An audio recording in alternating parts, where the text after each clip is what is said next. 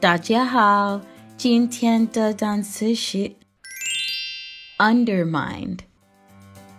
Imagine someone trying to undermine you when you're just doing your job. Undermined.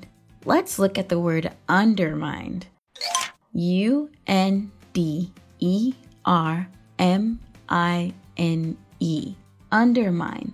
Undermine means to make someone less confident, less powerful, or less likely to succeed. If you undermine someone's effort or undermine the changes of achieving something, you behave in a way that makes them less likely to succeed. So, for example, when someone at work tries to point out every little thing I'm doing that is wrong to the boss, that is undermining.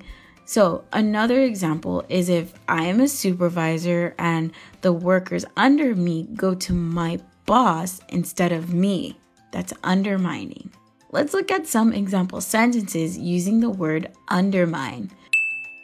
Example 1 I'm not undermining you. You don't help me with anything. Example 2 Try not to undermine each other and work as a team. Example 3 The students tried to undermine the teacher's authority. Again, the word is undermine. Have a great day, guys.